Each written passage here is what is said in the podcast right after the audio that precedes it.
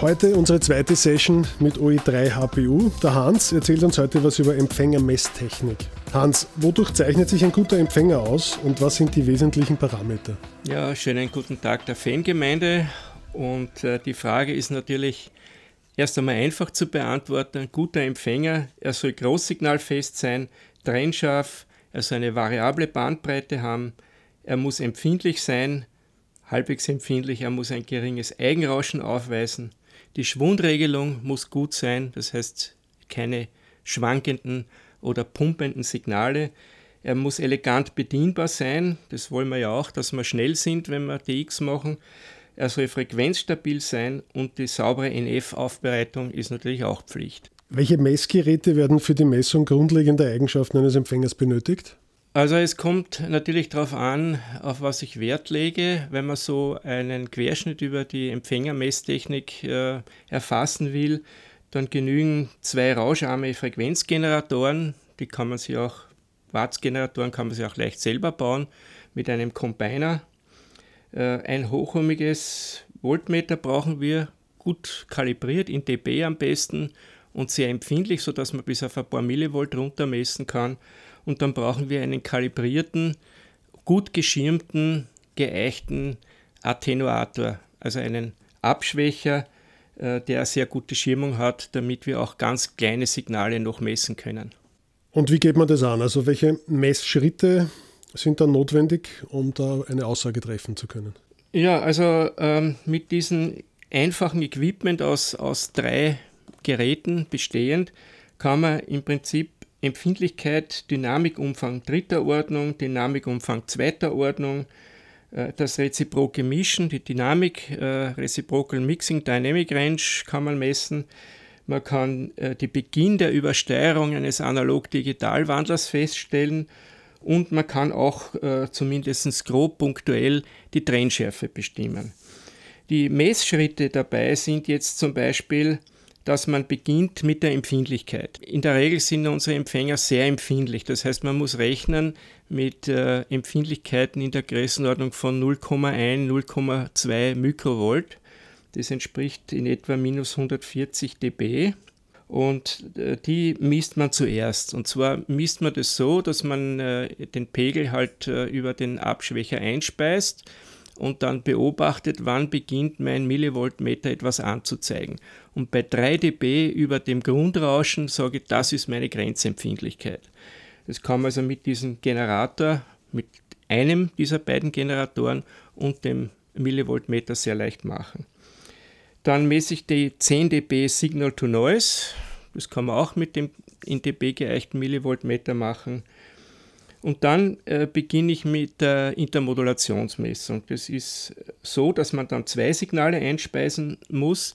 Die beiden Signale sollen also je nachdem, wie gut der Empfänger ist, in 2, 5, 10 und 20 Kilohertz Abstand liegen.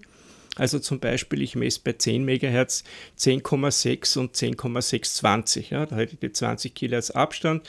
Die beiden Signale speise ich ein und schaue dann, wo mein Intermodulationspunkt ist bei welchen Pegeln beginnt die Intermodulation des Pfeifen. Und wenn die 3 dB über den Rauschen ist, sage ich so, das ist mein IM3-Dynamikabstand. In der Praxis wäre das Nachbarkanalselektion? Das ist nicht Nachbarkanalselektion, sondern das ist, äh, wie reagiert der Empfänger auf zwei starke Signale. Das ist Intermodulation von zwei Frequenzen. In der Praxis ist es natürlich viel komplizierter, denn ich habe nicht nur zwei Signale, sondern vielleicht 20, 30, 40 in der Gegend. Ja? Also, aber das ist halt genormt und in dieser Weise misst man das.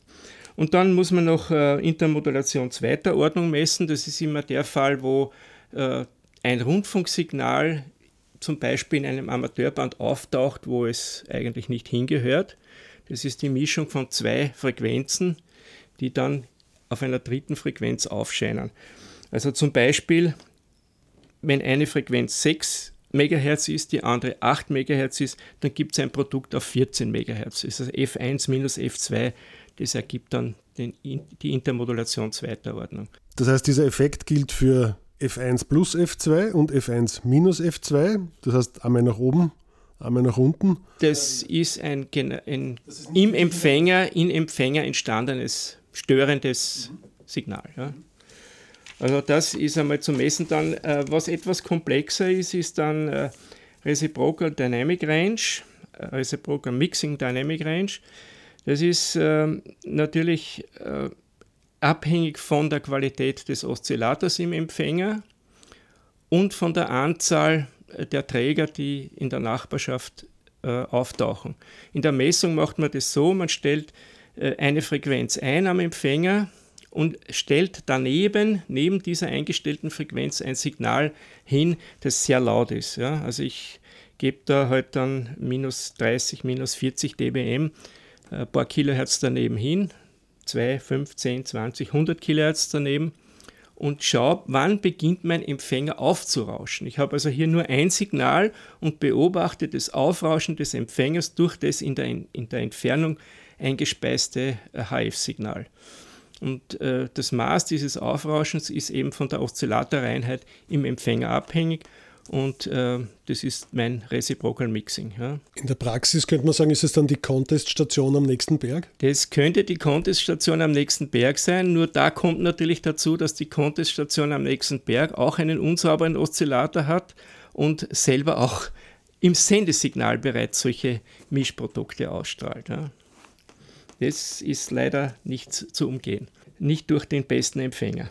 Wenn man die AGC ausschaltet, ja, also das wäre dann der sechste Punkt äh, der Messung, man kann die Trennschärfe dadurch bestimmen, dass man, wenn man einen Empfänger hat, wo man die Schwundregelung ausschalten kann, die Schwundregelung ausschaltet und dann den Frequenzbereich durchfährt, sagen wir von äh, 14,5 005 bis 14,008. Dann habe ich 3 Kilohertz etwa durchfahren und dann sehe ich meine Filterkurve, die zum Beispiel 2,4 Kilohertz breit sein sollte, sehe ich da abgebildet, äh, indem der Pegel halt ansteigt, dann kurze Zeit oben bleibt und dann wieder abfällt.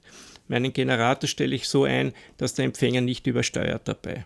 Und so kann ich dann auch punktuell diese Filterkurve aufnehmen und als Bandbreite gilt eben die, die 6 dB-Grenze. Dort, wo das Filter 6 dB abgefallen ist, ist die Grenze für die Bandbreite unten oder oben.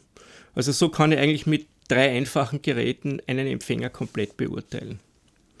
Wo es ein bisschen schwierig wird, ist bei den äh, modernen DSP-basierenden Geräten. Da kann man diese Intermodulationsmessung nicht für bare Münze nehmen, sondern da nimmt man den Punkt, wo der Analog-Digital-Wandler äh, Störprodukte erzeugt und man das hört oder bemerkt oder eben die Anzeige im Gerät zeigt, dass er übersteuert ist. Das ist äh, dort nicht so einfach zu messen. Was ist besser? Lieber ein empfindlicher Empfänger oder eine bessere Antenne? Man kann einfach sagen, dass die Empfindlichkeit des Empfängers immer ausreicht. Und äh, wenn die Störumgebung so ist, dass bereits bei minus 100 dB oder minus 90 dB, wie es öfter ist, bereits die Störungen überwiegen, dann nützt eine Empfängerempfindlichkeit von minus 120 oder minus 130 dB gar nichts. Ja. Also die Empfindlichkeit ist sekundär. Wo man sie brauchen kann, ist im 10 Meter und im 6 Meter Band. Ja, da braucht man die Empfindlichkeit, da sind auch die Störungen nicht so groß. Also eine Antenne äh, ist sicher wichtiger zu optimieren, als den Empfänger jetzt auf maximale Empfindlichkeit zu trimmen.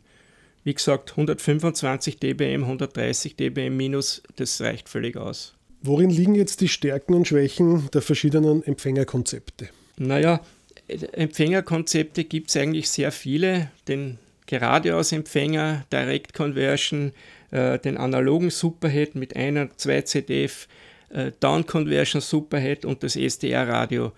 Äh, es ist also in kurz zusammengefasst, der Geradeausempfänger spielt keine Rolle mehr, ist aber als Bastelprojekt nach wie vor ganz interessant. Wenn sich einer mit zwei Transistoren einmal einen Empfänger baut und einmal auf 80 Meter ein bisschen mithören will, ist heute noch immer ganz lustig für einen Anfänger. Ne? Ähm, er ist einfach, er ist empfindlich, man kann damit DX hören, das glauben die meisten nicht, das geht aber. Er ist aber nur interessant für Bastler, weil er ist nicht großsignalfest und nicht frequenzstabil. Aber man kann damit einmal anfangen und probieren. Ein analoger Superhead äh, mit gutem ersten Mischer, mit einer ZF in Analogtechnik, mit Quarzfiltern, der ist empfindlich, der ist großsignalfest, der ist auch trennscharf und stabil, er hat einen guten Telegrafie-Sound für den Telegrafisten, ist uneingeschränkt auch für SSB und FD8, FD8 geeignet. er rauscht etwas, ja. Durch die Mehrfachumsetzung und durch die Unsauberkeit der Oszillatoren in der alten Technik ist ein bisschen mehr Rauschen. Der Down Conversion Super hat ähnliche Eigenschaften, empfindlich trennscharf, äh, hat eine einstellbare DSB ZF-Bandbreite, was sehr hilft, weil man keine Filter nachkaufen muss. Er ist großsignalfest und der hat auch in der Down Conversion Version ein geringes Oszillatorrauschen in den meisten Fällen. In der Up Conversion, wie es auf manchen Bändern so ist, ich denke zum Beispiel jetzt äh, an einige Geräte, die am Markt erhältlich sind, äh, ist es weniger gut. Ja? Also die sind wieder ein weiterer Schritt äh, im, im Vergleich zum Analog Superhead. Ja? Bei SDR-Radio, da hat man sehr geringes Oszillatorrauschen, das heißt, diese Reciprocal Mixing-Geschichte, die ist absolut super. Auch bei den preisgünstigen, einfachen Geräten, es sind auch sehr empfindlich sind einstellbar in der ZDF-Bandbreite, haben gute DSB, Störaustastung, ein Bandscope haben sie drinnen, man kann also, die meisten kann man sehen, wo man jetzt im Durchlaufsbereich starke oder schwache Sender hat. Manche interessiert das, mich weniger, ich bin eher der Audiotyp, ja. Und ähm, sie sind sehr gut für Digimode, weil meistens eine Schnittstelle drauf ist auf diesen Empfängern, wo man also direkt in die USB-Karte äh, vom Computer rein kann. Was weniger gut ist, ist für die Telegrafisten alle Transceiver oder Receiver, die CW äh, empfangen sollen, sollten möglichst wenig Einfluss haben aus der Statik. Das haben die nicht. Also die DSB-Aufbereitung bedingt ein bisschen Artefakte, äh, Summationsgeräusche, irgendwelche Abänderungen des Signals, die eigentlich nicht dorthin gehören man hört das als Telegrafist. Also das ist äh, ein leichter, leichter Nachteil, würde ich sagen. Man kann es ein bisschen unterdrücken mit der Bandbreite und dem Noise Blanker und mit äh, der Dynamic Noise Reduction, aber äh, das wäre bei DSB-Geräten halt äh, als Nachteil anzuführen, als ganz kleiner. Ja. Großsignal Festigkeit bei den SDR-Radios ist durchschnittlich, außer bei den ganz teuren großen, die auf reinen PC-Basis basieren. Ähm, bei den äh, äh, Geräten, die aus einem kompakten Gehäuse drinnen sind und preiswert sind, hat man also gewisse Einschränkungen bei der Großsignalfestigkeit, einfach durch diesen 14-Bit äh, AD-Wandler, der in etwa äh, Dynamikumfänge von 85, 90 dB ermöglicht. Was kann man jetzt an einem Empfänger messen oder überprüfen ohne den Einsatz von speziellen Messgeräten? Gibt es eine Möglichkeit, einen schlechten Empfänger zu entlarven? Ja, natürlich gibt es das mit einer gewissen Erfahrung und mit spitzen Ohren kann man eigentlich das Ohr als Messinstrument verwenden und gewisse Geräusche, die der Empfänger von sich gibt, interpretieren und zuordnen, welchen Fehler mehr oder weniger welchen Parameter das betrifft. Man kann zum Beispiel bei der Empfindlichkeit ist relativ einfach. Ich äh, stelle ganz schwache Signale ein und schaue, ob ich die vernünftig höre. Stelle mal einen Vergleichsempfänger dorthin, wo ich weiß, dass der sehr empfindlich ist, höre ich sie dort besser oder schlechter. Damit kann ich schon mal vergleichend einen Empfänger äh, beurteilen. Beim Dynamikumfang ist es auch relativ äh, leicht, wenn man einmal gehört hat, wie so eine Intermodulation mit mehreren Stationen, mit mehreren Signalen klingt. Ich äh, gehe auf ein vollbelegtes Band, am besten neben einem starken Rundfunkband, wie zum Beispiel 40 Meter, gurgelt und pfeift es im Empfänger, wenn ich die Empfindlichkeit voll ausnütze, das heißt den Abschwächer rausnehme. Ähm, ist es besser oder viel besser, wenn ich den Abschwächer drücke, dann handelt es sich um Intermodulation dritter Ordnung, das heißt, mein Dynamikumfang dritter Ordnung ist bei so einem Empfänger schlecht, der dort zum Googeln beginnt. Ja. Dann gibt es äh, die Frage, äh, Rundfunkgeistersender, sind Rundfunkgeistersender in meinem Amateurband drinnen, wo ich ganz sicher weiß, die sind dort nicht. Ich finde sie aber zum Beispiel 10 MHz versetzt irgendwo anders in gleicher Qualität mit der gleichen Sendung, dann weiß ich, da ist die Intermodulation zweiter Ordnung nicht ganz perfekt, wie wir am Anfang über die Messtechnik besprochen haben. Das ist meistens dann auch, wenn der Empfänger eine schlechte Eingangsselektion hat. Also das könnte man zum Beispiel mit einer Vorselektion, mit einem Schwingkreis vor dem Empfängereingang beheben, so etwas. Dann ähm, ist die Frage, rauscht es stark, äh, wenn ich mit meinem Sender ein paar Kilohertz daneben einen Träger setze? Also ich gehe in die Dummy-Load rein, äh, lasse meinen Sender einen Träger aussenden und rauscht es sehr stark auf, obwohl ich weiß, dass mein Sender selber rauscharm ist, dann ist wahrscheinlich das Thema Reciprocal Mixing dabei. Das heißt, dass der Empfängeroszillator nicht ganz sauber ist. Das ist aber eine Messung, die ist kritisch, weil ich ja nicht genau weiß, ob mein Sender wirklich sauber ist. Also da müsste man einen Quarz-Oszillator bauen, der halt genügend Pegel liefert. Äh, das kann man also nur abschätzen. Dann äh, gibt es natürlich die Möglichkeit, reagiert der Empfänger hektisch auf äh, sich ändernde Signalstärken. Also Überschwingen beim Ausregeln von starken Signalen. Das ist eine mangelhafte AGC. Das heißt, die Schwundregelung des Empfängers hat keine ordentliche Zeitkonstante. Da hat man zu wenig Mühe drauf gelegt, dass man den Empfänger mit einer guten Schwundregelung ausstattet. Das kann ich auch detektieren. Und natürlich auch die Trennschärfe kann man auch grob beurteilen, indem ich halt von der Station wegdrehe, wie weit muss ich drehen, bis das Signal stark abfällt. Geht am besten natürlich in, mit CW mit einem Ton oder auch in SSB mit einem sehr sauberen, nicht allzu lauten Sender, weil die, die meisten, die also sehr laut sind, die haben auch Nebenprodukte, wo man unter Umständen äh, die Trennschärfe dann nicht mehr richtig beurteilen kann. Wenn ich jetzt äh, die Antenne abstecke und durch mein ganzes äh, Frequenzband oder durch alle Frequenzbänder, die mein Empfänger bietet, durchdrehe und ich höre mehrere Pfeifstellen irgendwo drinnen, dann weiß ich, dass die Signalaufbereitung im Empfänger relativ schwach ist, denn er sollte eigentlich keine Geistersignale erzeugen. Wohlgemerkt Antenne abgesteckt und äh, der äh, Empfängeingang mit 50 Ohm abgeschlossen, dass ich keine Außensignale bekomme. Kann man auch ganz gut beurteilen. Das hohe Grundrauschen höre ich natürlich auch. Das, wenn ich den ZF-Regler abdrehe am Empfänger und es rauscht trotzdem, dann weiß ich, dass mein NF-Verstärker rauscht. Also man kann so einen Empfänger sehr gut auch mit den Ohren beurteilen. Und äh, abschließend möchte ich dazu noch sagen, es ist nicht jeder Messwert, der irgendwo in einem Datenblatt oder in einer vergleichenden Tabelle steht, wirklich ganz ernst zu nehmen. Denn es ist immer die Summe der Eigenschaften, die ein Empfänger hat, der ihn gut oder schlecht erscheinen lässt. Ich muss nicht unbedingt den teuersten nehmen, nicht unbedingt den mit den besten Werten. Es ist immer die Frage, was benötige ich für meine Empfangssituation an Empfänger. Und das sind durchaus Geräte schon in der Preisklasse von 700 bis 1000 Euro äh, vollkommen in Ordnung. Ja. Also man muss nicht unbedingt das Beste haben an Empfänger, um gute Ergebnisse zu erzielen. Grob gesagt, 90 dB Intermodulationsabstand genügt ja, und äh, eine Empfindlichkeit von etwa minus 130 dBm genügt auch.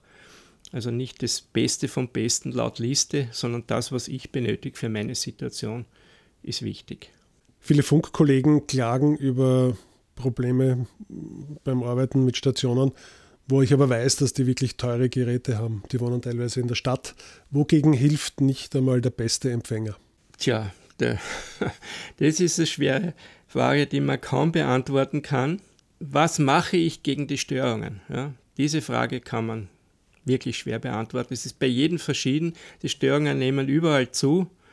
Und äh, gegen splitternde Sender und Einflüsse aus den umgebenden Leitungen und aus dem hausgemachten Störnebel wie Schaltnetzteile, Fernseher, LED-Beleuchtung, ähm, Schaltnetzteile man kann da nichts dagegen tun. Man kann nur suchen, wo ist die Quelle und versuchen, unter Umständen mit Hilfe der Funküberwachung die Störung auszuschalten. Aber gegen Störungen von außen kann der beste Empfänger nicht an, denn er soll ja Signale empfangen. Das ist leider ein Problem, das uns stärker begleiten wird in Zukunft. Hans, vielen herzlichen Dank für deine Zeit. Wenn ein OM Fragen hat, darf er sich an dich wenden? Gerne, wenn jemand einmal sehen will, wie man das misst oder wenn eine Frage zu einem bestimmten Gerät ist, Äh, was ich hier nicht äh, ausführen kann, kann man gern auch auf, mein, auf meine E-Mail-Adresse mir eine kurze Meldung schicken, oe3hpu.övsv.at und ich gehe gern darauf ein.